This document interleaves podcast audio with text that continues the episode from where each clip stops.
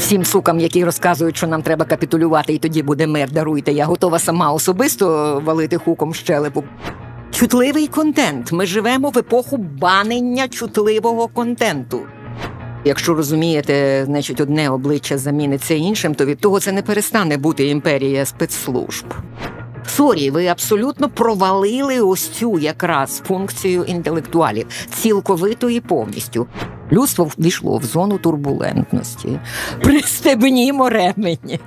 Привіт, мене звати Володимир Анфімов. А це інше інтерв'ю. Подкаст, в якому ми шукаємо відповіді на непрості питання про сьогодення та майбутнє України, спілкуючись з людьми, які творять сучасну історію нашої країни. Цим випуском ми закінчуємо шостий сезон, а також серію розмов, записаних наприкінці травня на Львівському медіафорумі. І наша сьогоднішня гостя одна з ключових і найбільш відомих особистостей у сучасній українській літературі Оксана Забушко. Приємного прослуховування. Пані Оксано, у своїх інтерв'ю ви часто говорите, що ми зараз живемо у такий дуже цікавий міфотворчий період. Ось цей е, новий міф, який утворюється в Україні довкола України. Яким е, ви його бачите? Що це за міф? Ну, бачите, я бачу багато матеріалу для міфа. Е, і я бачу і з величезною приємністю спостерігаю, якщо тут доречно взагалі слово приємність, бо це така трохи, знаєте, збочена приємність і дуже драматична. Е, ну, але є як є. Тобто ніхто не обіцяв, що буде легко. І, зрештою, частина е, трагедія це теж частина культурної історії, і те, що вона зараз повертається взагалі, може просто може потім трошки докладніше uh-huh. про це скажу, бо це окрема широка тема. Е, і тут теж відбуваються перевідкриття, тобто ми не самотні. Значить, Так от кажу, що спостерігаю з, е, з самого розумієте, от від е, не скажу 24 лютого, але більше-менше 26-27, коли з величезним подивом розумієте, колективний мозок колективного заходу відкрив, що виявляється здається, всі розрахунки провалилися. Вони всі, всі, котрі сиді, всі вони, котрі сиділи і чекали, і обговорювали з жахом, як що буде далі після того, як Київ упаде. От і раптом виявляється, що у них у самих е, значить, озброєння немає, і армії не готові. і Ніхто взагалі не готувався до війни, ніхто не планував війни, і війна була взагалі винесена за дужки легітимного будь-якого процесу за всіма, так би мовити, навіть чисто юридично фізично за всіма документами ООН, і не кажучи вже ментально, от до питання про міф, який uh-huh. міф рухнув. Рухнув міф, що війна це є збочення, яке never again, uh-huh. яке не повинно, значить, ніколи не повториться більше, бо ми вийшли все. Ми, тобто краща передова, умовно кажучи, частина людства. Ми, Європа, ми всім показуємо знаємо, як жити без війни, бо бо Франція і Німеччина об'єдналися і злилися в екстазі, хоча вони віками воювали. І дивіться всі на нас, і вчиться у нас от вся ця концепція вандель, дургандель, тобто, тобто як торгівля і обмін, значить, от як вони вчать, як можна торгівлею вчитися демократії. Ось ця концепція, що з Росією Росія демократизується, торгує торгуючи Європою е, з Європою, і тому нам треба торгувати з Росією, співпрацювати з Росією. Це є поширення європейського досвіду, це є поширення демократії. Ну, не словом, цей прекрасний світ від Фукуями до Гарарі. Який ще останній, е, значить, ще в 2014 році, знаєте, там уже на Донбасі вже перепрошую, значить, ці гіркінські ФСБшні частини вже там даруйте людям животи різали за жовто-блакитний угу. прапор. А в усіх е, європейських книгарнях е, продавався бестселер Гарарі, в якому Гарарі запевняв, що в 21 столітті у людини буде значно більше шансів е, загинути від самогубства з нудьги, аніж від війни. Не кліпнувши оком, розумієте, от наймодніший історик, який повчає людство, як йому жити. Тобто, тобто, ось ця міфологія Never Again і війна це збочення. Війна це не частина людського досвіду, а це збочення, яке ми лишили в минулому, в 20 столітті. Ми лишили його, значить, як частину там е, досвіду тоталітарних режимів, нацизм, комунізм це все жахливо, значить, агресія це все жахливо. Це все це все питання ідеологій, значить, мають бути правильні ідеології, і тоді не буде ніколи ніякої війни. Те, що весь цей час даруйте, значить, попри все об'єднання Європи на території планети Земля весь час горіли, відбувалися і не припинялися воєнні конфлікти. На це заплющувано очі. Це пущено було повз увагу, теж як якісь такі девіації. Тобто, ось цей міф, що війна це збочення, якого можна уникнути. Угу. Е, І, в принципі, сама філософія війни базована на. Е, Давайте спробую це сформулювати вперше. Е, на універсалізації досвіду імперіалістичної війни західних держав у Першій світовій. Угу.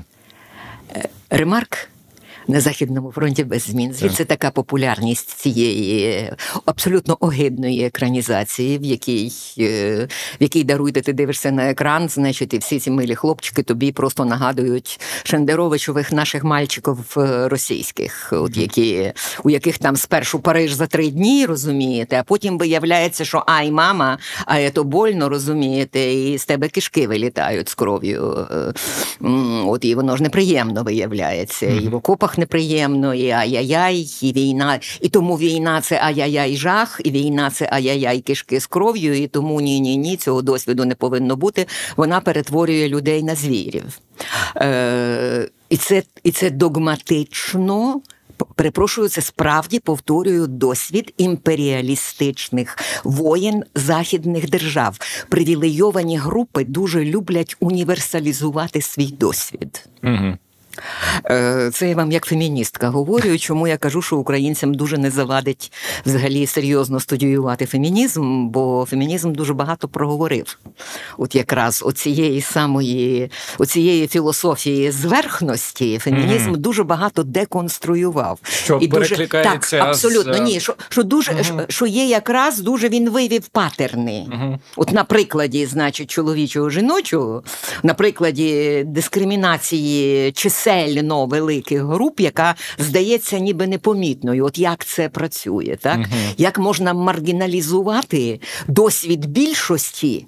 Статистичної більшості маргіналізувати досвід більшості і універсалізувати досвід меншості за рахунок владних привілеїв. Це дуже дуже цінний досвід. І от в випадку з війною, випадку з війною відбувається те саме. І зараз, скажімо, от зараз наш час. Наша пора, пора інтелектуальної України сказати Заходу ні-ні, ребята. Е, це не так, як ви думали, і це не так, як ви уявляли. Це просто ви були росіянами весь цей час.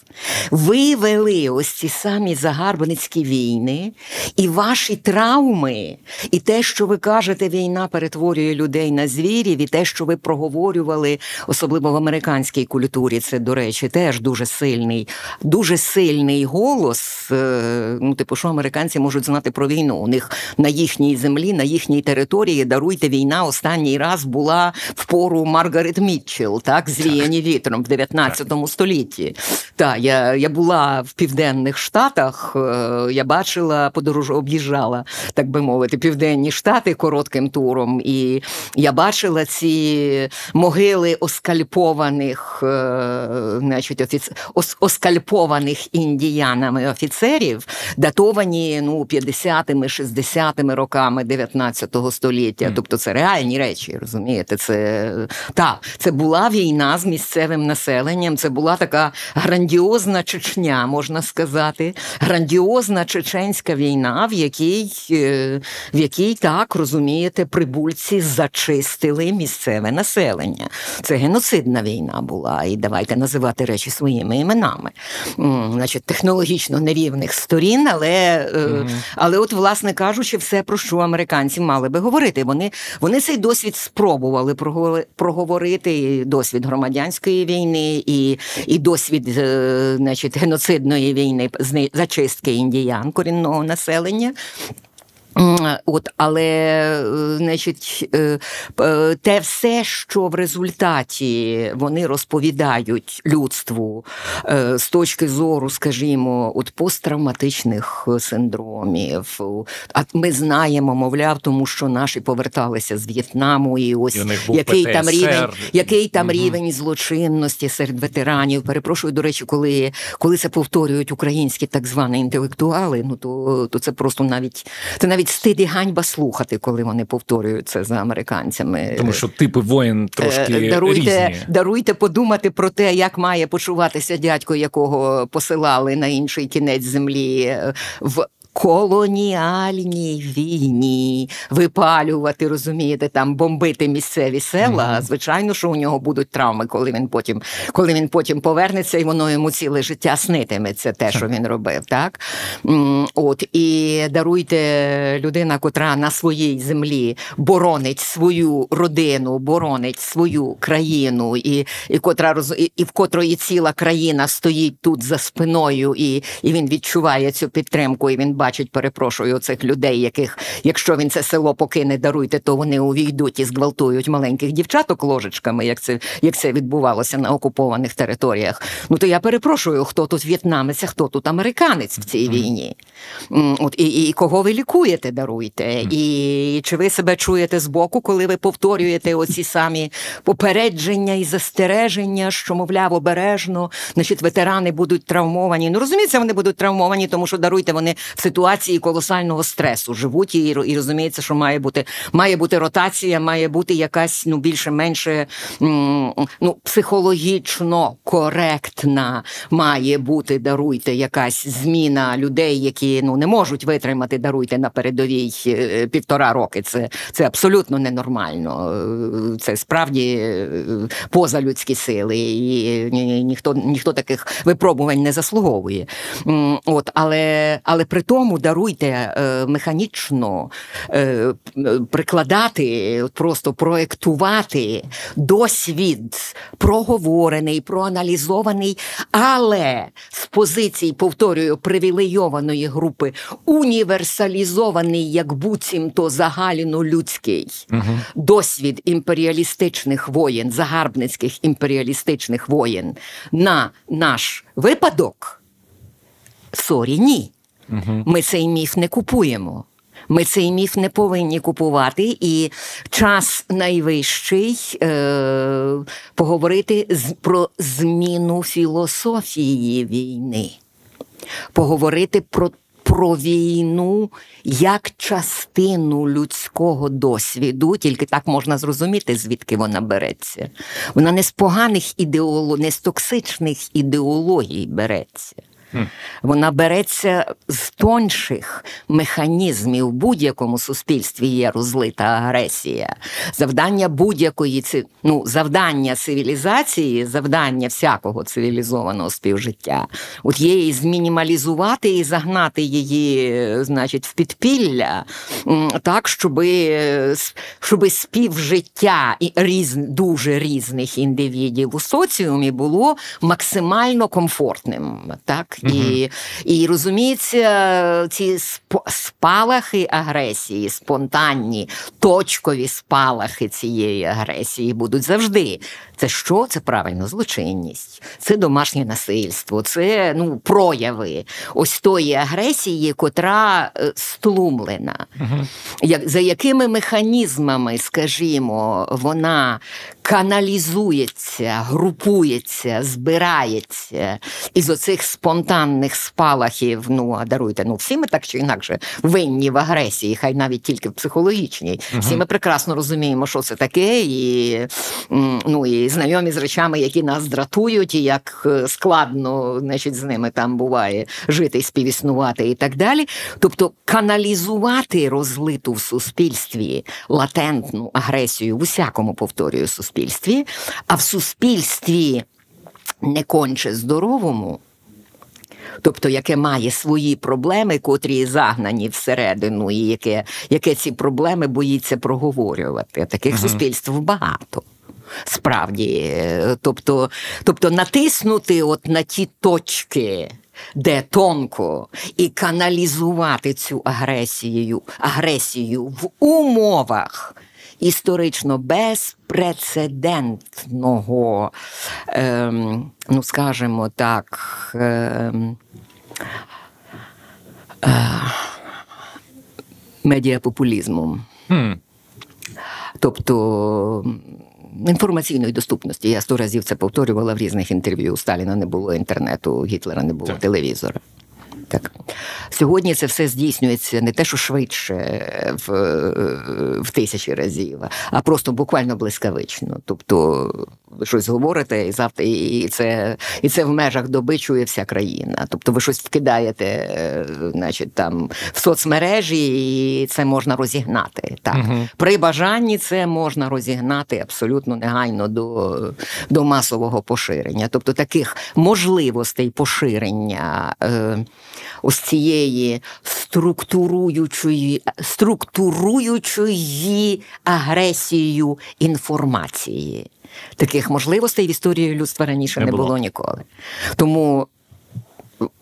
Цей е, давайте трошки цей, давайте трошки забудемо міфи про ідеологію як причину воєн. Угу.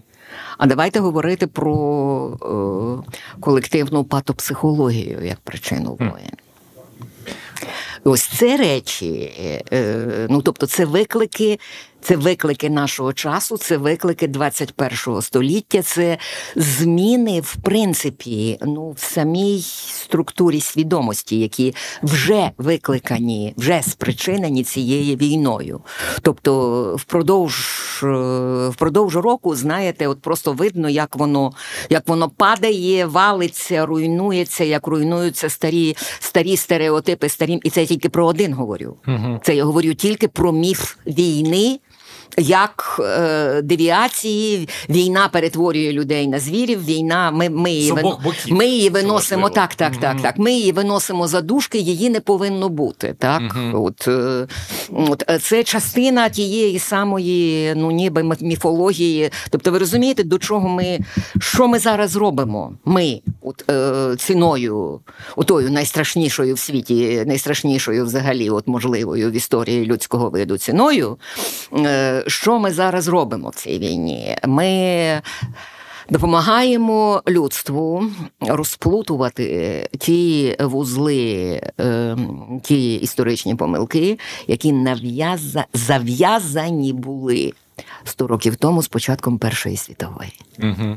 Бо Перша світова дуже змінила ментальність. От тоді була ця повна перебудова. Ну, пам'ятаєте, так ми всі це пам'ятаємо з культури, з історії культури, літератури, фільму, втрачене покоління, оце катастрофа, усвідомлення того, взагалі на що здатна людина. Ось ці перші кадри Довженкового арсеналу.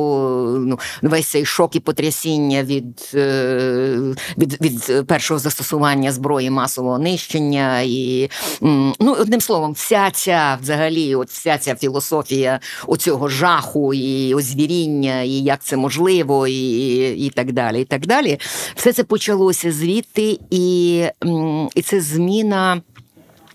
Це зміна взагалі культури смерті, наприклад, е, яка раніше була значно, ну скажімо так, важливішою частиною. Е, Ну, почитайте листи Лесі Українки, е, значить, яка яка доглядає хворого коханого, котрий mm-hmm. приречений, от, е, який вмирає від туберкульозу. Ось це стара Європа, це ще белепок. Mm-hmm. Твої листи завжди пахнуть зов'ялими трояндами, і як він заповідає, як його поховати, як він заповідає, е, значить, які квіти мають бути там, значить, і на, на, на його гробі. І і це частина ось цієї культури белепок. Це перша декада ХХ століття, коли кожна смерть є індивідуальна, кожна смерть є е, естетизована, проговорена, оплакана, е, кожне прощання є складовою. От весь цей весь цей траур, от вся ця жалоба, скільки вона носиться, і як це відбувається, і як ви як впізнаєте чисто візуально, для чого носиться жалоба, ви відразу бачите людей, які переживають втрату близьких. Uh-huh. Так? Сьогодні сьогодні людина, яка переживає втрату близьких чи має смертельну хворобу, це приблизно перепрошую, як тоді мати хворобу сороміцьку. Про це не згадується в пристойному товаристві. Про це не говориться, так? Бо це травм, бо це даруйте, що там чутливий контент. Так? Так, так, так. Чутливий контент. Ми живемо в епоху банення чутливого контенту. Смерті нема, смертельних хвороб нема. Це це все за старості нема. Старість запихається у старечі притулки на заході, подалі від людських очей, бо старість це така хвороба, яка не лікується. Вибачте, ну ну нема ж на то ради. Даруйте так. Тіло поступово людині відмовляє. Угу. От і з тим всім треба щось робити. Значить, і як з тим всім робити? Культура е, ціла наша культура починає істерично молодитися, і колосальна індустрія індустрія, beauty індустрія спрямована на те, розумієте, щоб 60-літні виглядали як 30, як колись 30-літні 100 років тому. Ми цього досягли. Справді, ми значно ми значно краще сьогодні дис, ем, радимо собі своїм тілом, знач, значно більше знаємо mm-hmm. про своє тіло, аніж Homo sapiens цілу попередню історію. От, Але але ми не скасуємо, даруйте чутливого контенту. Ми не скасуємо смерті, і, смерті життя. і хвороб, бо це частина на життя, але те, що це от щось таке, що про що не варто згадувати, про що не треба згадувати. Ви розумієте, до чого я? Uh-huh. До того, що війна, ось це ставлення до війни, як до ай-яй-яй, який жах, ми не будемо про це говорити. Е, Те, що сьогодні, скажімо, переживають, ну я про Німеччину знаю, е, думаю, що в деяких інших європейських країнах так само це напевно те, що переживають, е, скажімо, наші біженці діт перед тим як е, дітки е, українські приходять в німецьку школу, вчителька попереджає там однокласників, що ось з вами буде там, значить, хлопчик чи дівчинка з України. У них війна. Ви про це не говоріть із ним нею, щоб її його не травмувати. Угу. Е, тобто це концептуальний підхід німецької, не тільки німецької педагогіки. Ми не говоримо про те, що нас травмує. Е, я в я сиджу в е, Цюрихському театрі на е, перформативних читаннях моєї сестру сестру ну, в німецькому перекладі. Значить, прекрасна актриса це все читає чудесно. Ну, Мене запросили значить, з тим, щоб після того зі мною там зробити інтерв'ю на сцені. Все прекрасно, прекрасно все публіка сприймає одне тільки, але перед початком вистави, ну, перформативні читання це від вистави не аж так сильно різняться. Uh-huh. Отже, перед початком вистави значить, приходить режисер і.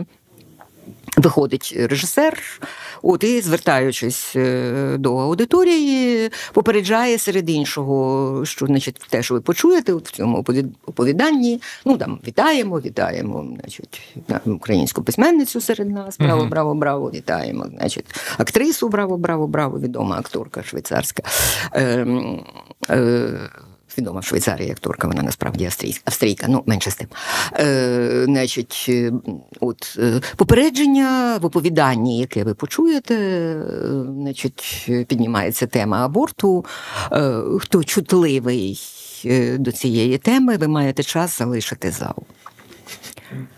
Це ну, є склад частиною сказати б ну, правових вимог от за контрактом, ну принаймні в Швейцарії. Так. uh Попередження, щоби, ну не дай Бог, потім не виникло якихось судових позовів, коли хтось справді потім буде травмований. І ось ця ем, сказати б. Як сказати, оце інфантильне заперечення всього поганого. Mm як чогось такого, чого не має бути в людському досвіді, і війни в тому числі. От е, ми знаємо, що на світі є, розумієте, місця, де трапляються дуже погані речі, але з нами вони не можуть трапитися. Ми будемо завжди здоровими, веселими, молодими. У нас буде мир, у нас все буде прекрасно і так далі. І так далі. А коли в нас щось іде раптом не так, розумієте, і в нас з'являються якісь дивні люди на вулицях, е, значить, е, от які починають вчиняти якісь там безчинства, б'ють вітрини і щось іще. Ну то ну то ми якось, значить, пробуємо собі з ними порадити от у звичний нам спосіб і, і продовжуємо далі бавитися в що там в культуру діалогу, порозуміння і всяких таких інших речей, всяких таких от красивих словес. Е, ну, коротше кажучи, вандель, вандель, дурхгандель, навіть тоді, коли оч, абсолютно очевидно, що що ніщо з цього вже не працює, і цей загони неонації марширують вулицями європейських міст, спонсоровані Кремлем, і це вже ну, ніби досліджено і очевидно, але але все одно розумієте, фрау Мюллер будуть будуть будуть переконувати в тому, що з нею цього трапитися не може. З нею нічого поганого трапитися не може, бо все погане вже з Європою в минулому. От і і далі тільки кінець історії, і І далі тільки кінець історії. Тобто, ось цей сказати б шок. Тобто, реально ми погано собі здаємо справу, от який яким культурним шоком ми дивуємося, чого це вони прокинулися щойно 24 лютого. Е, от, І і як може так статися, що ще досі не всі прокинулися навіть. Угу. От, е, Не всі прокинулися, е, значить, це так уже не можна говорити. Я це я це в даному разі говорю як людина, котра котра об'їздила за цей за рік війни, об'їздила 20 країн 21 21, 100 21 країна, 93 міста. Mm. Так, ну принаймні так мені Google видав. Я сама починала, коли починала рахувати, то я збивалася десь там на 17 чи 18, ну менше з тим. Google, може краще знає. От, Тобто я реально сканувала цю ситуацію, як вона відбувається mm-hmm. в різних країнах, і мушу значить, сказати, тобто можу сказати, от з повною відповідальністю, що не зрозуміти, значить, що відбувається, не прокинутися, таких уже немає. Тобто це справді от шокова топ-новина і, і, і, і, і, і топ-тема. От, Але пробувати удавати, ніби це нас не стосується. Ще продовжують. Пробувати удавати. Е, ще чим далі на захід, тим більше є е, цих люз можливостей в культурі. Mm-hmm. Пробувати удавати, що це не про нас. Угу. От це ну ну з нами цього не не станеться. Це розуміння того, що якщо не що Україна воює за нас, бо завтра завтра це буде у нас, ні. Е, до цього, скажімо, на захід від колишнього берлінського муру, от е, е, ще в дискурсі, от в популярній міфології, адже ми говоримо про популярну міфологію, про ті міфи, якими якими живуть пересі, живе пересічний громадянин. До цього ще не дійшло. Ми поговорили угу. про ось цей міф і трансформацію у західному суспільстві. І хотілося б проговорити про ще одне суспільство. Е, у вашій е, книзі є одна е, цитата. Наша війна з Росією не почалася 2014 року. У 2014 році Путін зібрався і закінчувати. Так. Ну і далі вже все пішло угу. не так, як він угу. собі задумав. І далі так. ви продовжуєте.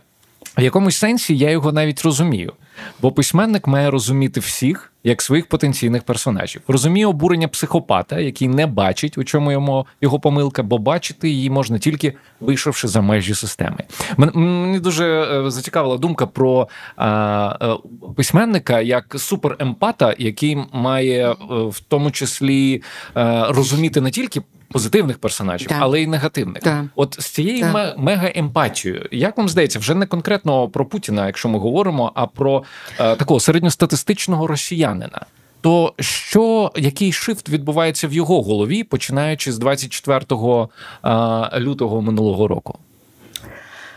Ой, знаєте, це важке питання. Ем, важке питання. Я розумію, що ми всі в різний спосіб намагаємося на нього відповісти, включно з тими, хто каже, що там, значить, залити бетоном і не згадувати, і не Мгм. дивити, і не дивитися. Це в той- дуже поширена не відповідь, дивитися так. в той бік. Це поширена. Ну, ну зрозуміло, що там розвернутися спиною ескапізм і не хочу бачити, не хочу чути, викину там всі книжки, спалю, забуду мову, забуду взагалі все і так далі. Це абсолютно ну, ну ніби нормальна така, от чисто, чисто нормальна природна емоційна реакція на агресію. Багато країн це проходило в стосунку до Німеччини значить, е, після 39-го року, ну взагалі після Другої світової війни. От, але е, ну, спробувати, значить, якось там проєктивно. Значить, що, що гріха таїти, це, це частина письменницької роботи, пробувати зрозуміти, значить, що відбувається в людей в головах. От, тим більше, коли йдеться все-таки про такої е, сили і потуги, ну ніби масовий експеримент, яким є ціла Росія, і е, ну, зрозуміти, зрозуміти, е, значить, наскільки що там лишилося живе. Чи лишилося там щось живе, чи є шанси в тої території, чи єдиний е, відразу спойлер, моя відповідь, що єдиний шанс взагалі то це, це якраз поділ. І я думаю, що е, вся ця війна теж є виявом путінського проективного страху. Е, Зрештою, він, колись і говорив, хто обзивається, сам так називається. Е, Тобто, все те, що він, що, що він вивалює, от ніби за цим своїм, значить, панівним, абсолютно безумним, як нам здається, дискурсом, все, що він вивалює на Україну, Ну, це, це state, проекція назовні Мгм. так. Це все насправді про Росію. Це слід читати як проекція його внутрішніх страхів, котрі є абсолютно, абсолютно підставні, більш ніж підставні. Так, по факту і виявилося після 24 лютого, очевидно, цілому людству, так що це Росія failed state, так що це не працююча держава. І е, що, до речі, ще досі не зрозумів Захід, і що, що недостатньо озвучується у нас, що, скажімо, такий Навальний зовсім не є тут альтернативою Путіну, і е, швидше навпаки він намагається виправити помилки Путіна. Е, Значить, це боротьба, даруйте за, за краще вбивство, Так. за армію без корупції, за ракетобудування без корупції, за більшу кількість краще зроблених ракет, які полетять в українські міста. І ці всі, значить, розмови, що, е, що треба підтримувати тих, хто проти Путіна. Ні, перепрошую, треба підтримувати тих, хто проти Російської імперії. От, а тут відразу коло, коло тих, кого варто підтримувати, різко звужується. Просто таки катастрофічно. Шагренева шкіра, знаєте. Ось тому, тому питання так, е, та, і failed state, е, і. Я вже не кажу про, е, значить, про те, хто тут нацист насправді, Мгм. і кого треба денацифікувати, і кого треба демілітариз... демілітаризувати. Е, значить, це теж абсолютно очевидно. Е, після, значить, після Бучі Ірпеня е, цілому світу. Так? Е, е, ну і. Е, Ну і ось ця Путінова, значить, блакитна мрія розпад України, демонтаж України, те, що він готував ще під 14-й рік, те, що він готував інформаційно, і не тільки він, до речі. Тобто, тобто, що я, значить, чим для мене важливо, що для мене важливо було проговорити в найдовшій подорож, що це все почалося теж не з Путіним. Це почалося ну відразу даруйте після розпаду радянського союзу. Це не Путін, це ФСБ.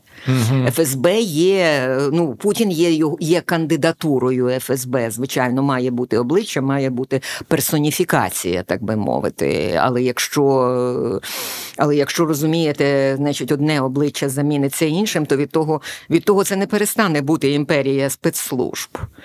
От і ця імперія спецслужб з 90-х років даруйте справді працювала системно і послідовно. Вони розраховували дуже швидко зібрати тоді, от те, що розвалилося в 91-му, вони розраховували це зібрати зразу ж там за кілька років, ще в 90-ті. Так ви наводите там цитату когось е, Абсолютно, із да. робітників как, как собрали, да, как, собра... как, как, как, розвалили, так как і розвалили, так і соберем. Абсолютно угу. справедливо. Тобто, тобто можна, можна навести таких прикладів більше, просто ніхто цим не займався. Ну, ну а при, при правильному ніби от погляді на історію значить, 90-х років і розпаду Радянського Союзу, це абсолютно очевидно, що у них вийшла просто ну ніби така помилка, от ефект, ну ніби цей. Е, що там огріх виконавця чи щось таке. От, е, Тобто вони вважали це побічним ефектом розпад взагалі от, е, Радянського Союзу, і там те, що відділилися значить, ті республіки, так звані, от, без яких не працював концепт оцеї Слов'янського Союзу, mm-hmm. бо ідеологія помінялася, комунізм забрали, значить, значить, мала вертатися стара імперська, а це мало бути православ'я православие, самодержавие, народність. От і мали бути відповідно ці, значить, Слов'янський Союз, православні сестри, значить, ну і далі там відповідно. Також православний, що там, ну, значить, туди ж там Кавказ Е, християнський Кавказ, теж там його десь якось від біди можна примкнути і притулити. Ну, одним словом, з усім з усім тим уже можна було працювати, але тоді зберігається ніби ота Петровська імперія, той концепт ніби модерної Російської імперії з європейським обличчям. Без України це все не працює, не грає. Все нічого не грає без України. Е, ну тобто воно втрачає сенс, і тоді, ну тоді Аллаху Акбар, тоді тоді зовсім інша якась зовсім інша територія. Тоді тоді так, тоді поворот до Московського царства. Між іншим, от до питання про проекцію, от зараз всі обговорюють, значить, який мовляв Путін дурний. Е, от весь цей вкид про те, що от йому принесли там карту, карту 17 століття, і там нема України. І всі зразу дружно заходилися обговорювати, повелися наївно обговорювати, який Путін дурний, значить, і як там насправді Україна є, а Росії немає немає. Ем, ну от е, Для того, до речі, це і зроблено. Що Росії там немає, а Україна є. Він це сказав, і от ви вже виправдовуєтесь, що називається. Mm-hmm. От ви вже виправдовуєтесь, от ви вже він зробив перший хід. Він зробив, він сказав, що там вас немає. Насправді ні, ні, ні, насправді там немає Росії в 17 столітті. Так. Там є Московія, так, і там є Україна Терра Козакорум. Вона і в 17 і 18 столітті писалась Україна Терра Козакорум. Ну так от тепер все. От перше слово його. От, А перше слово в інформаційній е, війні важить набагато більше. Перше слово на е, на перших сторінках газет, а спростування потім буде через 10, е, в 10 числі дрібним шрифтом десь на четвертій сторінці. Так. Яке ніхто не буде читати. Яке ніхто не буде читати. так. Тобто, Тобто це нормально, він випередив ось цей самий удар і звинувачення, що насправді, а насправді що там немає Росії. Е, і і, тут, і тут, відповідно, я як ось цей самий, ну ви кажете, емпат, тут навіть. Е, це не дуже приємний досвід, знаєте, коли ти мусиш е, влізати в шкуру і пробувати мислити як ті персонажі, котрі тобі органічно неприємні. У мене був дуже травматичний, наприклад, досвід. Дуже тяжко мені дався, якщо пам'ятаєте, в музеї покинутих секретів монолог Бухалова. Mm. От я його я його писала е, десь десь, прости Боже, з місяць. Знаєте, і в мене були там просто от якісь такі ну, фізіологічні реакції, знаєте, нудоти і і вивертання просто абсолютно якось там назовні, коли ти ну, ти себе змус, змушуєш якось на це уявити. Місце, уявити. Так, ти мус, mm ти змушуєш себе уявити. Ось цим покаліченим, переламаним абсолютно чоловіком, е, значить, із із усіма цими психологічними порушеннями і відхиленнями, тому це не є дуже добра. Це не це не є добрий досвід. І, е, значить, пробувати уявити. Я пробувала ну, до вашого питання, значить. Тобто я пам'ятаю, де у мене почалося ще минулої весни, коли я там стежила за цими інтерв'ю з е, російськими полоненими.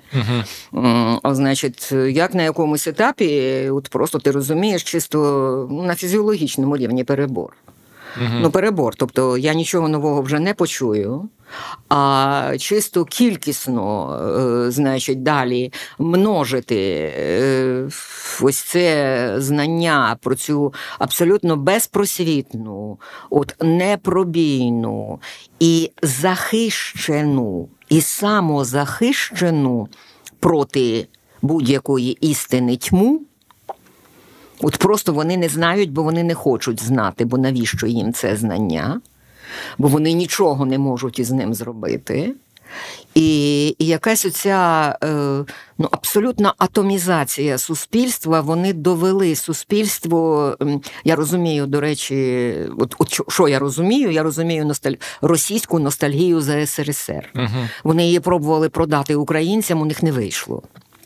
Вони все-таки недооцінили пам'ять про голодомор, яка угу, яка, яка перебиває ой, вона зберіга... по, ой, вона зберігала, ой, вона угу. зберігається, ой, вона зберігається в родинах, ой, вона ой, вона лишилася, ой, вона їм вернулася. От в 91-му році, знаєте, коли Україна на їхній шок і потрясіння проголосувала за незалежність, от, от тоді вона їм вернулася. Називається. Угу. От все те, що все те, що все те, що діди і, і, і баби встигли розказати, чи навіть не розказати, а тільки от передати напівсловом і напівсльозою, знаєте, от все те в внуках воно встало і спалахнуло. І, і звичкою купувати Абсолютно. про всяк Та багато, багато продуктів. всього. Це угу. не так легко. Це не це не так легко стирається.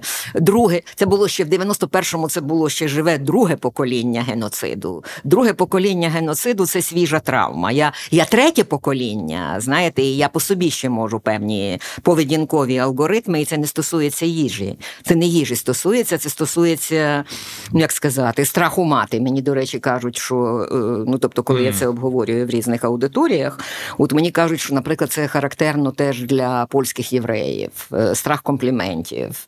От коли, значить, там польські єврейці, так само як українці, до речі, кажуть, що вона прекрасно виглядає, в неї mm-hmm. гарна сукня, вона починає виправдовуватись, що насправді ні, ні, ні, ні, вона тут, значить, оцей, от вона тут не доспала, значить, а сукню вона так випадково десь купила там на якомусь, розумієте, mm-hmm. на розпродажі, і ще щось таке, і ще щось таке, щоб, не дай Бог, ви подумали що вона має щось таке, на що можна позаздрити, і що варто е, прийти і забрати. Да, да, да.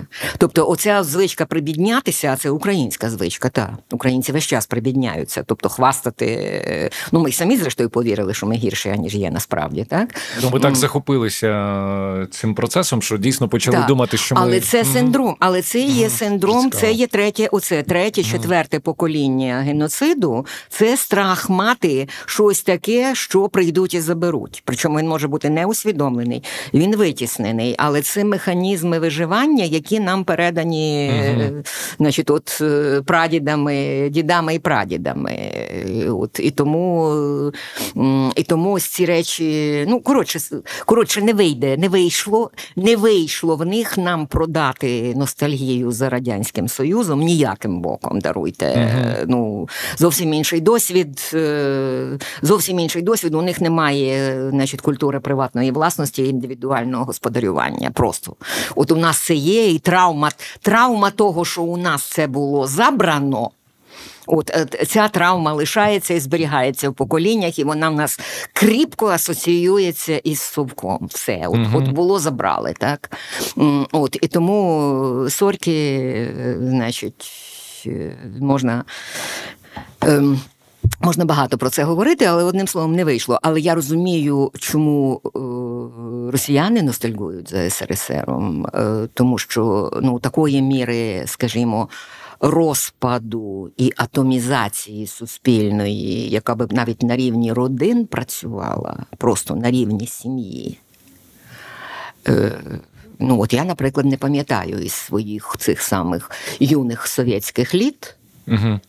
Я я це говорю вам як людина рождена в СССР, тобто я можу судити про СРСР не з розповідей старших, а з свого безпосереднього власного досвіду. Ну, молодої людини, очевидно, але uh але це формативний досвід, це важливий досвід. Це це даруйте школа і університет. Це uh серйозні речі. Я пам'ятаю, як нас учили і на кого нас учили, так би мовити. Як треба було соціалізуватися. Я пройшла соціалізацію в тому суспільстві. Я знаю знаю його зсередини. Угу. От так, от е, ну, до такої міри зле.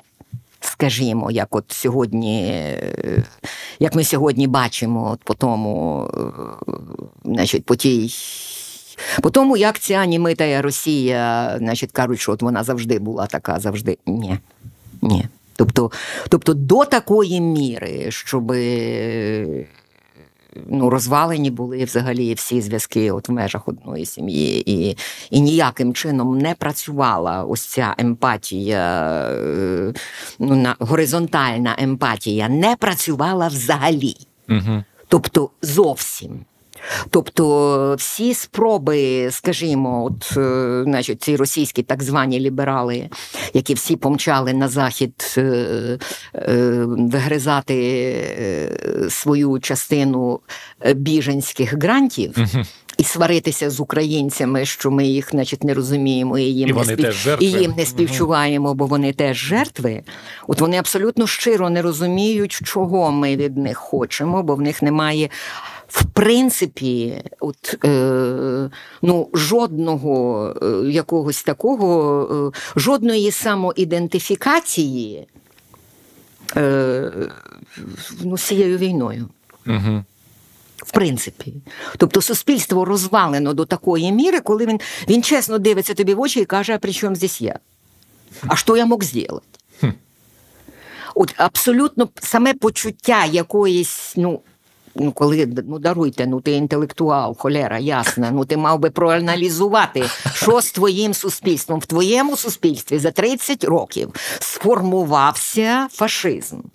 Е, твоє суспільство за 30 років доросло до кондиції, даруйте от фашистської диктатури, порівнянної тільки з нацистською 30-х років у Європі. Так от, коли даруйте, е, значить, нацистська, коли Німе... коли Німеччина з'їжджала з глузду, угу. то всі німецькі інтелектуали кричали і волали, перепрошую, ще з часів Веймара.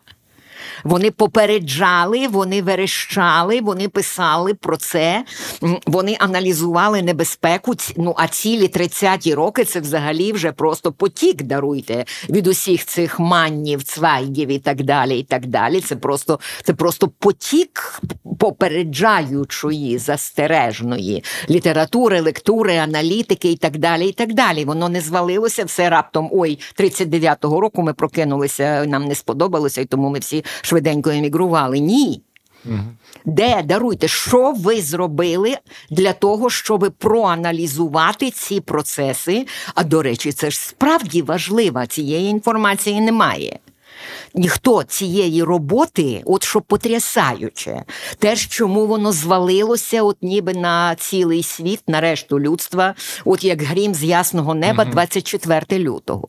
Тому що цілий час ви, перепрошую, так звані російські ліберали, котрі всі проти Путіна, котрі, котрі критикують Путіна і так далі, і так далі. Ви цілий цей час даруйте, створювали просто димову завісу для цього самого самого фашизму, і ніхто з вас не написав порядної аналітичної праці, скажімо, ну, хоча би про те, як мінялась мова російських медій, а вона мінялась.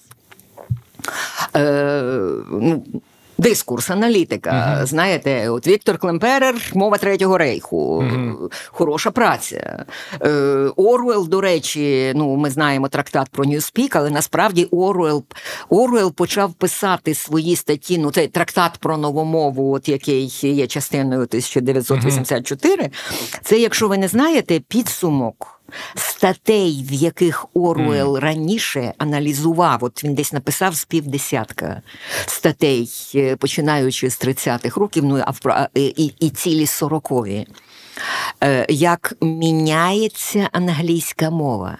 Mm. Він аналізував ось цю тоталітаризацію англійської мови в пропагандистських е, передачах BBC. Mm. Тобто це робота письменника до холери. Угу. Це робота письменника. Він бачить, як міняється мова, як мова стає знаряддям маніпуляції. Ну тобто, через свою оптику він звичайно, бачить зміни в суспільстві. Звичайно, угу. звичайно. І то перепрошую, це, це всього навсього англієць. Угу. Де даруйте Англія, де тоталітаризм, проти якого вона воює. Але воно заразне, так. Воно заразне, і він це бачить, і він це аналізує. Ось це даруйте Оце інтелектуал, ось це письменник, який робить свою роботу під час так, ліберал, журналіст, письменник, інтелектуал, який робить свою роботу. Назвіть мені хоч одного росіянина, який би ці 30 років попереджав, волав. Ну коротше, щось написав, з чого зараз от я би взяла і прочитала би, угу. як воно мінялося, як мінялося воно в, в масовій культурі, як мінялося в фільмі, як мінялося почалося. Ну от ну тільки зараз перше починаються якісь там, е, е, значить, і то, по-моєму, це українці пишуть. Про що там про феномен е, брат 2 Сергій Бодров і всякі такі інші речі. От, Тобто, ми ми і цю роботу ще за них маємо виконувати. Тобто, питання, значить, те, що ви справді мали би сказати, яко інтелектуали руська інтелігенція, що ви справді мали би сказати людству? Sorry, ви абсолютно провалили ось цю якраз функцію інтелектуалів цілковито і повністю. Це означає, що ви були вбудовані в цю систему, і ви були бенефіціарами цього фашизму. І тільки тоді, коли вона розпухла до тої кондиції, ну коли вона коли вона вас уже виплюнула з себе, коли вона не може вже далі вас годувати, чи точніше, значить, коли вже коли вже sorry не вдасться ані отмолчатися, ані отшутитися. Бо раніше ви або отмалчувались, або отшучувались. А тепер уже треба ставати подонком. Тепер уже треба крич... виходити на сцену і кричати Гойда братіє, бо інакше тобі інакше тобі масличка з ікоркою на хліб не намажуть. Все. От уже уже треба Гойда братіє. А Гойда братіє якось не хочеться, значить, бо бо незручно, і ти взагалі уходиш за ліберала, і взагалі, значить, у тебе там іноземні гранти були, і ти друкувався, і ти там їздив в Канни, розумієте, от роками там і і на Берліналі, і десь там іще, а там, значить, з Гойда братіє вже уже не уже не візьмуть. Та. А воно ж хочеться якось і там, і там, розумієте, от і замужем, і дома. От, І відповідно починаються, розумієте, лекції про що там, костюм, значить, е, що там, костюм русських протестуючих. Тобто і далі, і далі створюється е, ось ця. Е, ну, Значить, І далі створюється от якась ця димова завіса і і, і, і фальшиве уявлення про те, ніби в Росії є якісь протестуючі, і от приїздить, розумієте, російська письменниця з лекцією про їх, де вона аналізує їхній костюм. Курча дошка та проаналізуй, даруй історію російського фашизму за 30 років а не міфічний, а не винаходь міфічних протестуючих, яких немає, і і, і, і не пробуй продати, даруйте знову продати заходу повітря і отримати за це в черговий раз там трибуну, розумієте, якогось тамтешнього університету з відповідним гонораром. Тобто, тобто, ось до питання про значить, те, що бачите, суцільні не заповнені, от суцільні лакуни, uh е, і і тому насправді я кажу, насправді мало матеріалу, який би давав, е, для якого можна було би робити хорошу соціальну діагностику. Тому що тому що то, ціле те суспільство, якщо доречно, тут взагалі слово суспільство, ну цілий той соціум, так, ціла спільнота об'єднана ось цими обручами е, імперії спецслужб. Хм. Е, Вона настільки забрехалась. Ну, тобто, до такої міри забрехалась, е, що якийсь факт-чекінг реальністю вона просто не здатна витримати. І це явище загалом ну, достатньо безпрецедентне. Дуже дуже е, великою помилкою є собі уявляти, ніби от там завтра зміниться програма в телевізорі, і вони повірять у те, що, що є в телевізорі. Ні. Ні. Багато хто ну часто може таку думку Ні. подумати, що новий Ні. лідер змінить. Ні, угу. ні. Ні, навіть якщо цілковито всі програми е, всі програми на телебаченні поміняються, значить, і це буде жорстока критика е, до теперішнього російського імперіалізму і е, і слава і суцільне слава Україні.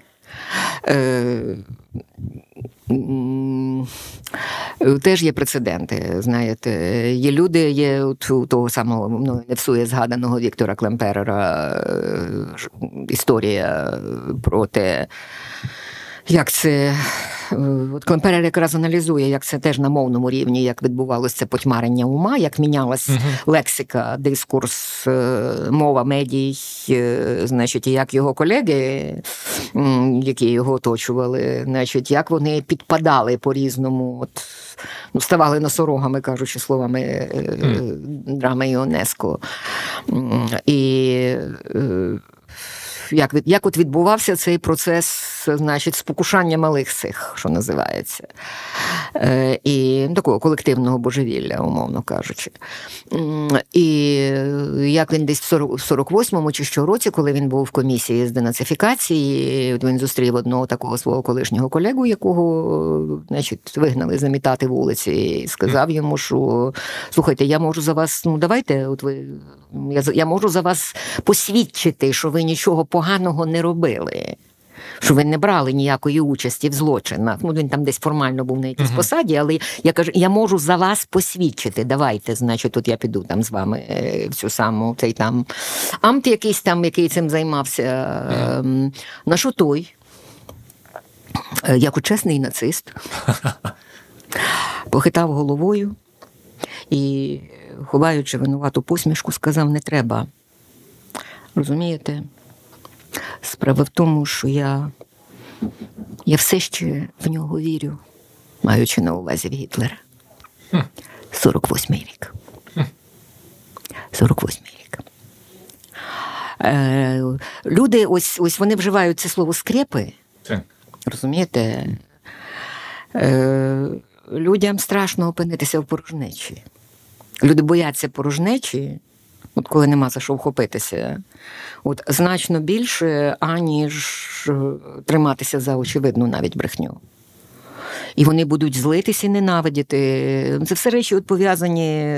Тут потрібна, знаєте, ціла армія психіатрів, щоб ці речі аналізувати. Ні, це не смішно, це серйозна дуже тема. Насправді це дуже серйозна тема, яка недостатньо теж недостатньо рефлектується, недостатньо проговорюється. Масові психопатії є феноменом історично ну релятивно новим. Тобто ми знаємо, наприклад, е, що там е, пізнє середньовіччя, навіть не пізнє середньовіччя, sorry, це, це доба Ренесансу.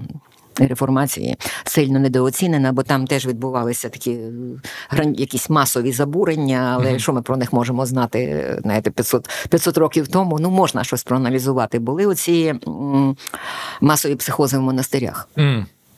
Були. Угу. Знаєте, та, про що я говорю? Та, коли раптом там цілий раптом цілий монастир виявляються там одержимими, всі розпов... всі кричать, що до них приходять демони, значить, їх там всіх гвалтують демони, і відбувається щось взагалі несамовите, і перетворюється це все, знаєте, на якусь там дурку і так далі. і так далі.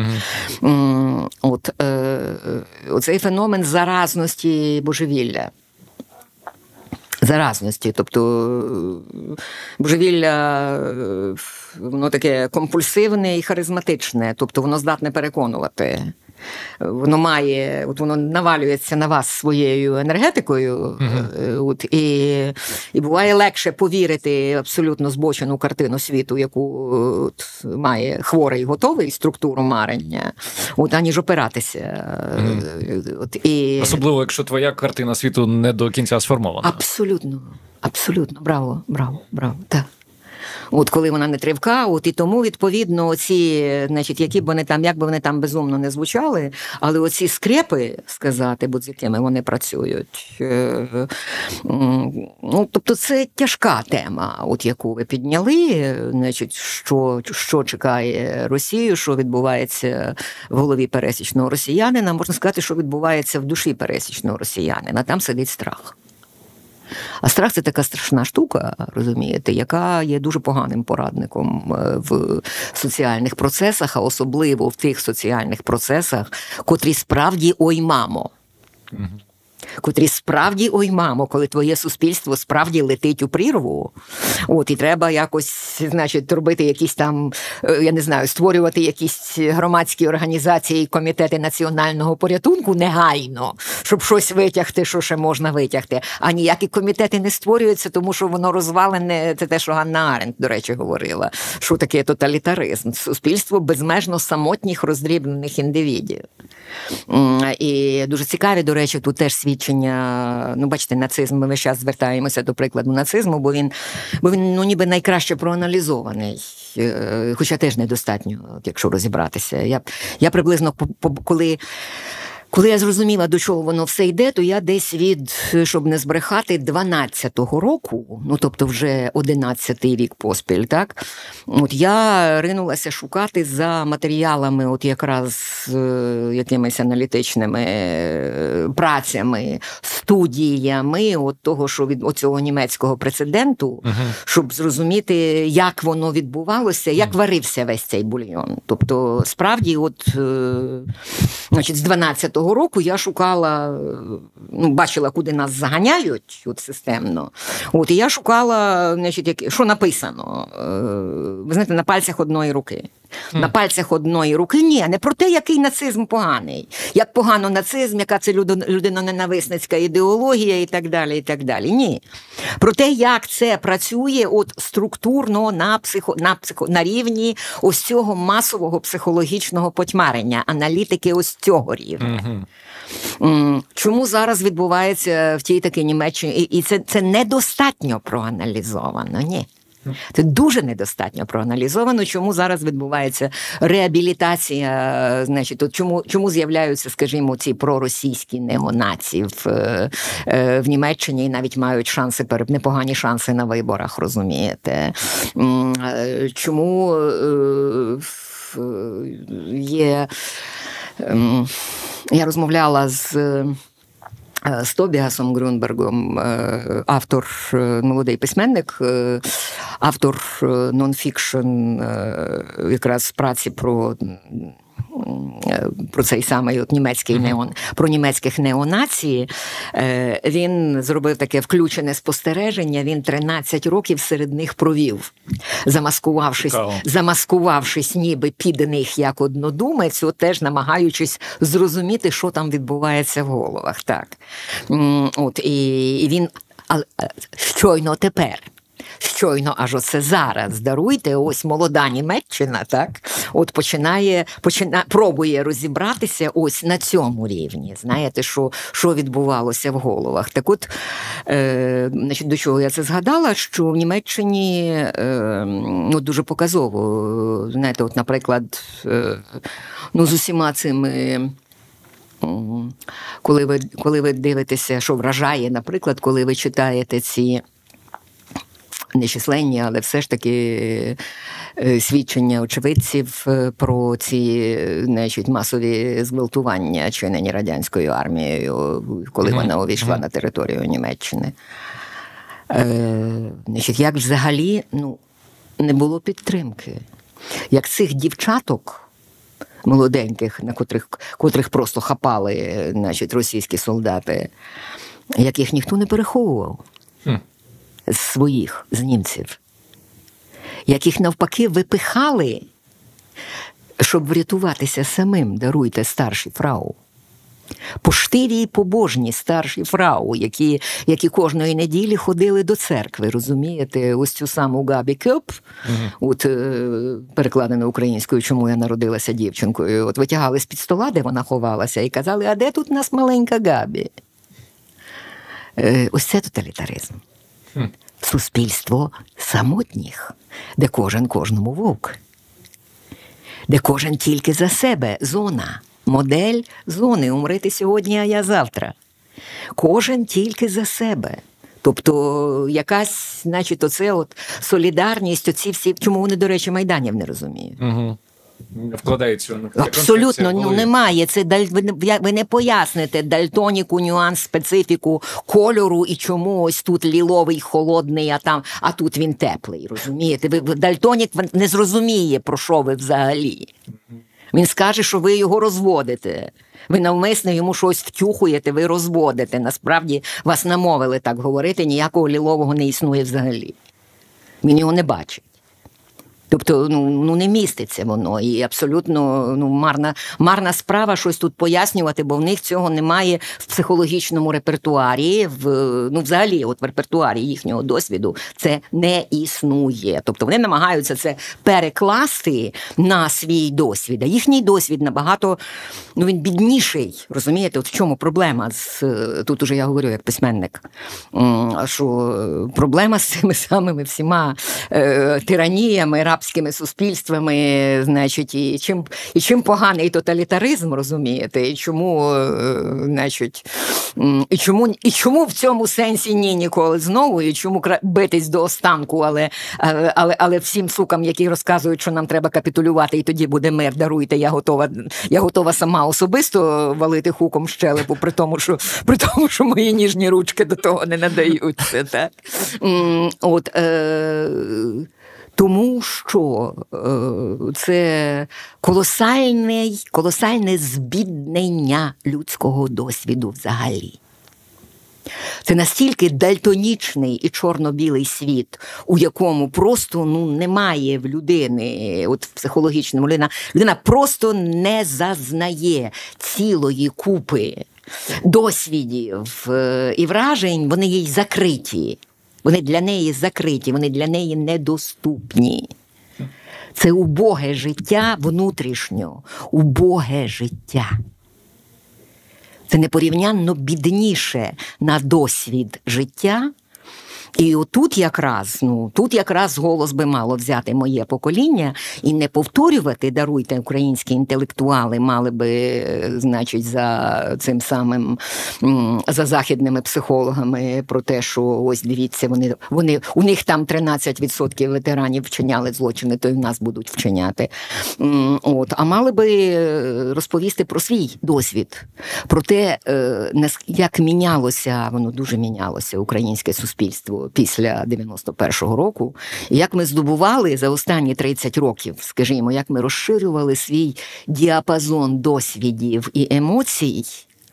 Слава тобі, Господи, так. І наскільки ми теж були е, інші у 80-ті роки, і наскільки для нас теж було за межею можливого і уявного те, що От, а можна і так жити, як живуть на заході. Ми про це тільки ми про це тільки в західних фільмах бачили і читали в перекладних книжках, які до нас потрапляли, так? Угу. А що так можна було? Хм. Дивись, як люди живуть, так? Угу. Чи як колись значить, сказала моя мама, вже не буду розповідати, бо і так довго говорю. Значить, ну, з приводу одного чисто людського сюжету, який я їй переповідала після своєї закордонної поїздки. так люди живуть, а ми гниємо. Mm. От, е, от, от, от я пам'ятаю ще це люди живуть, а ми гниємо. Як ми вчилися жити. Як ми в 90-ті ринулись, це все впало на покоління ваших батьків, тобто моє. Ви якого року вибачте? 84-го. 84-го, ну більше-менше. Тобто, тобто теоретично, да, значить, теоретично, да. Десь якраз от uh-huh. діти, значить, батьки діти. Так. От якраз на моє покоління в 90-ті впало раптом, коли нас вкинули і сказали пливи, а тепер типу свобода, а вперед учіться. Uh-huh. Учіться. Хто випливе, той випливе, хто виживе, той виживе, хто навчиться, то не хто не навчиться, ваша проблема. так? От, І як ми кинулися освоювати, опановувати так, і ну, з нуля з нуля ціла купа досвідів, які були для нас закриті. Навмання, навпомацки, знаєте, і як ми з того, як ми вирулювали, і як ми, врешті-решт, навчилися. Тобто, станом на ми ми те, що називається quick learners, насправді. Mm. Ми суспільство дуже швидкого навчання. Ми за за всього одне покоління. Не уявляєте, яку колосальну дистанцію ми пройшли. От від е, від цього самого, значить, від совєтського чоловіка до вільної людини. Чого не можна сказати про сусідні суспільства? Ми е, нас вже дуже... А вони навпаки, а вони навпаки йшли в протилежному напрямку. Тому на сьогодні між нами між нами вже просто космічна дистанція. Я думаю, що питання їх е, зцілення або подальшого якогось життя має бути питанням виключно е, людей по ту по той бік кордону. Мене більше е, е цікавить. А і... от я не певна, чи воно має бути. Я думаю, що це питання міжнародної спільноти, бо оскільки ця ця країна становить універ, е, ну, універсальну загрозу для безпеки цілої mm планети, то подібно так само, як було з Німеччиною в 45-му році, значить її доля має бути результатом міжнародного консенсусу. Е, окей, але е, я би питання хотів би поставити таким чином вам. Е, як вам здається, які налаштування стосовно України mm-hmm. мають з'явитися у середньостатистичного росіянина? Для того щоб збулися слова пана Подерев'янського, ну я перефразую, щоб вони mm-hmm. від нас відчепилися. Відчепилися, так. Як на це питання відповіла Оксана Забушко? Слухайте ексклюзивно на патреоні іншого інтерв'ю. patreon.com інше. Пані Оксано, останнє питання, е, бо вже Та, маю вже говоримо... маю, маю вас відпускати. Так, ми а, говоримо забагато. Дуже е, в одному з інтерв'ю ви розповідали про свій діалог е, з західним журналістом, який вас назвав експертом уяви. Угу. Дуже цікава угу. така концепція. Так, І от давайте на сам кінець про майбутнє. Ну як вийде коротко, якщо можна. Мені цікаво, що малює ваша уява, коли ви думаєте про повоєнну Україну. От якщо концептуально і коротко, якою ви її бачите? Mm. Ну, те, що нас чекає колосальний об'єм роботи, тобто справді колосальний. І як там було вже доната, балади про війну і відбудову. Угу. Що у нас відбудова буде процесом е, ну, десь на якомусь, ну, принаймні, емоційно-психологічному рівні не менш драматичним, ніж війна. так. Бо тут є речі, ну, які там очевидні, просто є виклик виживанню, так, от питання вижити. Є є надзавдання, є вижити. Безпосереднє, uh-huh. от, і і це дуже мінімалізує ніби довколишні проблеми. А відбудова, значить, якою треба, в принципі, вже займатися тепер і вже. От, і зрештою, ми займаємося, і цей форум теж є доказом. Тут теж є спроби робити якісь, ну, будувати якісь проекти і щось робити. і, е, значить, Коротше, коротше, готувати ось це саме майбутнє і думати про те, як мають виглядати наші відбудовані міста, і думати про те. Е, гріхи мої тяжкі. Е, так. Е, значить, Я не беруся тут е, наразі, знаєте, складати, прости господи, ніяких Месовок багато сьогодні згадували п'ятирічних планів. От, Але але те, що якийсь е, сказати, бо мовний план маршала, звичайно, нам потрібен буде економічно, бо ну, бо зрозуміло чому. От Те, що те, що мають, е, те, що Україна. Е, важливий момент. Е, значить, те, що Україна вже значить, кров'ю своїх і жертвами своїх е, найкращих синів і дочок, от вона вже довела, так мовити, своє право на регіонального лідера. Е, Розумієте, що що вже відбулося? Е, Замало замало про це говориться, але вже відбулося. Е, Уже відбулось, відбулася зміна балансу між умовним сходом і умовним заходом, ну в межах принаймні Європейського Союзу. Угу. Е, тобто, ну ви розумієте, як це виглядало раніше. Значить, оці всі країни колишнього східного блоку. Термін, до речі, так само, як до нас вживалося колишня Радянська Республіка, так в стосунку, знаєте, до до країн Балтії, Польщі, Чехії, Словаччини, е, нічтоже сумняшися, вживався термін Східний блок людьми, народженими в 90-ті роки. От І теж тільки зараз, от е, при тому, ну от мені це говорять, скажімо, мої е, голландські, бельгійські бельгійські, норвезькі і інші читачі молодо, молодшого покоління, от яким я звертаю на це увагу, mm-hmm. на цей на цей самий слововжиток, і вони починають рефлексувати, що а справді тут же щось тут же щось не так. От чому в нас в підручниках досі це написано? Коли mm-hmm. коли Берлінський мур упав у 89-му році, а я народжена в 93-му, от і мене досі вчать про східний блок. Про цей блок. Так, mm-hmm. досі східний блок, і досі є це поняття східного блоку, чи як кажуть, старі і нові демократії. Старі, mm-hmm. як ви розумієте, це ось ті, котрі повчають насправді колишні імперії, котрі повчають ось цю саму нову Європу, яку прийняли, впустили до клубу, як бути демократами, і якщо е, донедавна, е, значить, скажімо, там литовські європарламентарі щось пробували якось там звомпити е, стосовно загроз і ризиків mm-hmm. надто тісної економічної співпраці з Москвою, то завжди міг їм їхній французький колега поблажливо і з чисто французьким хамством воно має свої, е, значить, ну, свої відповідно усталені культурні форми. Знаєте, сказати, як згадувала одна литовська європарламентарка. Мадам, у вас фантомні болі. Радянський Союз розпався 30 років тому. Ну і ви ж розумієте, що після 24 лютого Вже таку фразу все. Тобто, тобто, значить, тепер от всі ці всі ці Балти і поляки, які про щось попереджали, але їм казали, що вони молоді, дурні в демократію не вміють. От вони тепер трохи чи не в футболках, а ми ж казали, розумієте, там по Європарламенту розгулюють, проводять абсолютно революційні взагалі там свої сесії ці засідання, на які всіх запрошують, які були просто раніше абсолютно непомисленні. Я на одному такому була теж, значить, запрошеним гостем.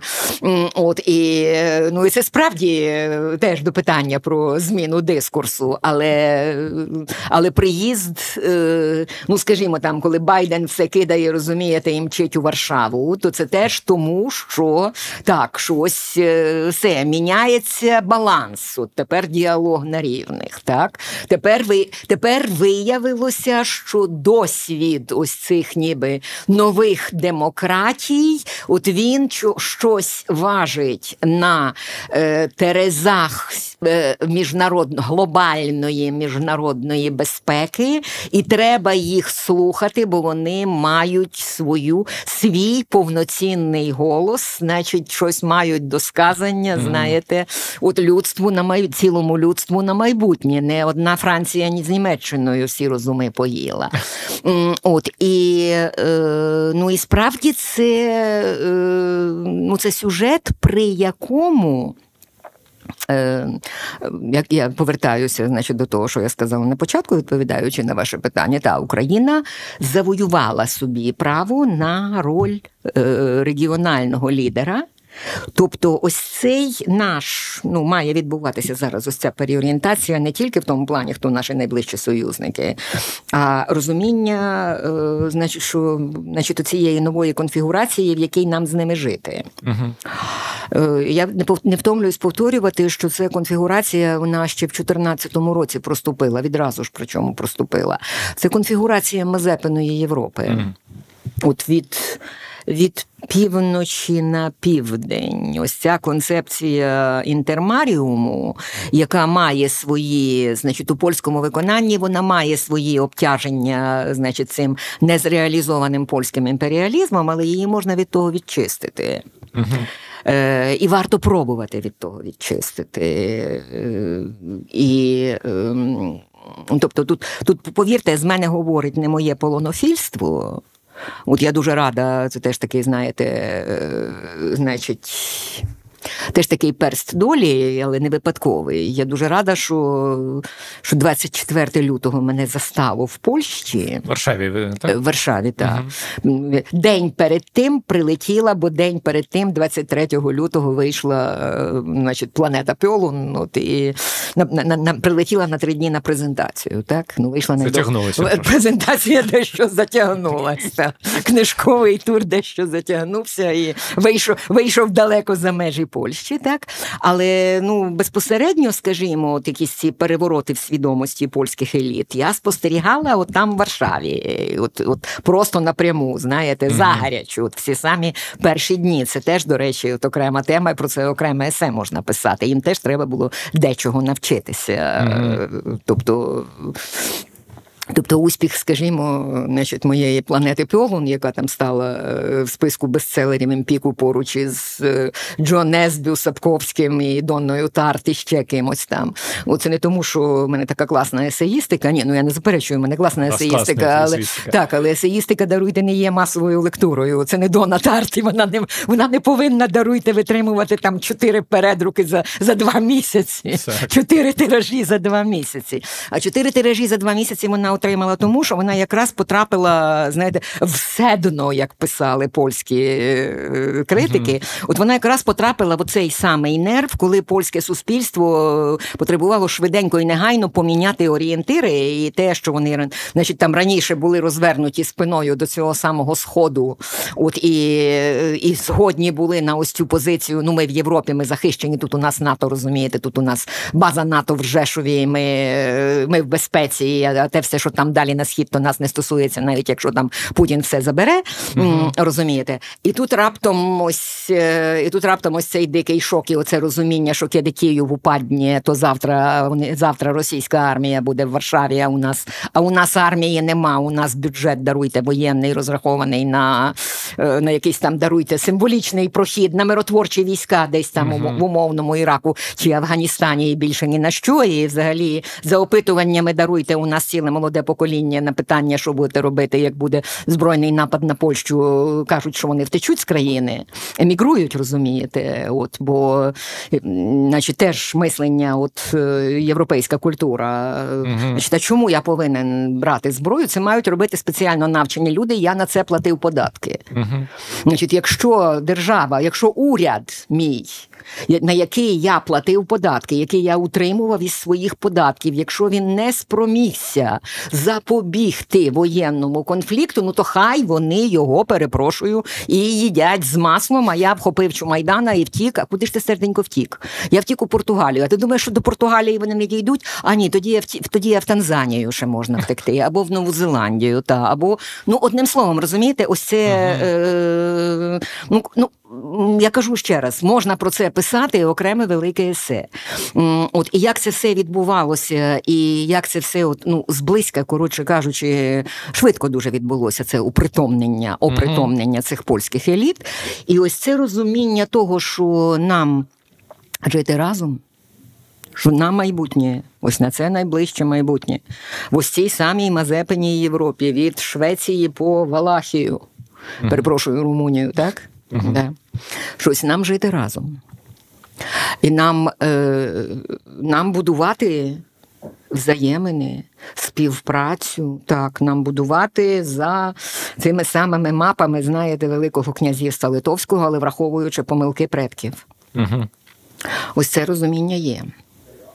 Ось це розуміння є, і вперед, що там е, з цією з Балтійськими вперед в університети України з Балтійськими студіями, з розширенням полоністики, з, до речі, з е, даруйте з е, ну, турецьку мову пора вчити і принаймні прочитати, що там наші предки писали цією, що про нас писали, uh даруйте в, в, в турецьких джерелах, в османських джерелах 15-16 століття колосальна частина нашої спадщини. Ми якось забуваємо, що у нас був ще й цей фронт південний, так от і те, що ми про нього забули, значить, на тому ми даруйте Крим втратили. Значить, що ніби це нас не стосувалося, і ми десь це витіснили, і так далі. А це а це велика частина даруйте нашої ідентичності mm і, і нашого досвіду. І одним словом, ось цю саму ось цю саму орієнтацію, геополітичну орієнтацію нам пора дуже швидко змінювати, бо даруйте, ну досить дивитися, знаєте, в пупок Москві, е, що вона там, як вона там чхне, як вона там кашляне, там нема майбутнього. Майбутнього там немає. А от наше майбутнє, ось це саме даруйте все, з варягу греки, поїхали. Поїхали, згадали своє початкове призначення.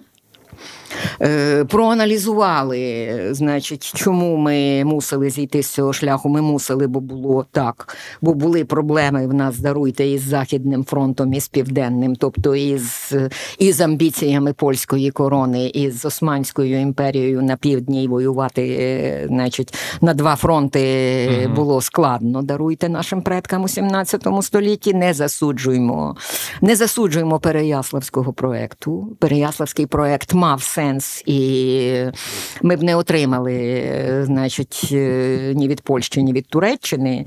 Ми б ось цього самого протект ось цієї самої гетьманської держави, оцеї своєї Україна Терра Козакорум, яка нам ну певні закладки все ж таки політичної культури зробила все-таки що в нас ціле 18 століття е, цей протекторат, хоч і хоч і в паскудному і в кривому якому там вигляді, але зберігався. От І ми дещо їй завдячуємо. Угу.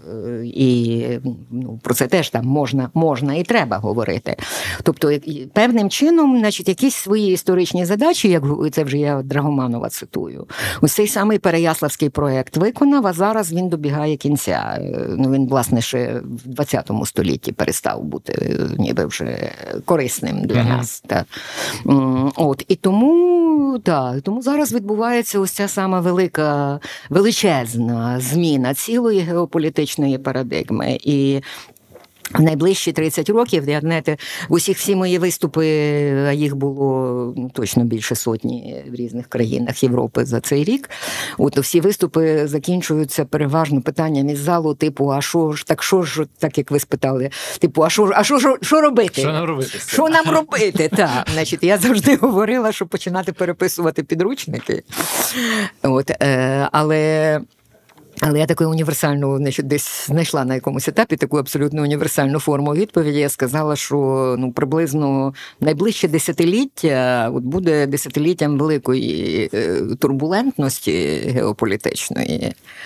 Е, ну, не кожного дня розпадаються, даруйте трьохсотлітній імперії, так. тому це абсолютно прогнозований процес, і треба його зробити завдання, його усвідомити і зробити його якомога більш контрольованим, м'яким, спокійним, от щоб воно щоб воно відбувалося без, е, значить, е, без тих катастроф, в тому числі екологічних, до речі, які які можуть вилізти боком цілому людству, не кажучи вже найближчим сусідам.